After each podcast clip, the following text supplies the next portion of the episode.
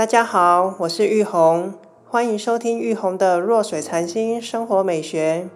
这集来谈谈 Google 大神当时给我的素食餐厅核心素食。我想用其他的切入点来分享我在这里的体验。这是一间很简朴的家庭式素食餐馆。一进门就可以看到墙面挂着许多捐赠爱心午餐给偏远乡下小孩的感谢状。吸引我注意的是，内装潢漆着向日葵亮黄色的柱子，铁灰色的油漆屋顶，加上白色的墙面。如果以配色的视角来看，大自然的色调巧妙的呈现，正巧回应了经营者本身的理念。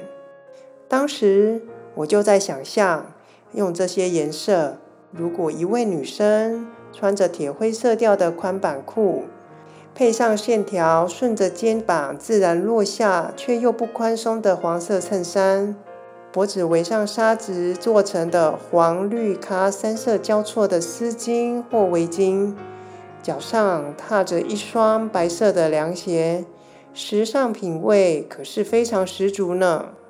老板娘的一份心意让我铭记于心。六菜一汤加上五谷饭共八十五元。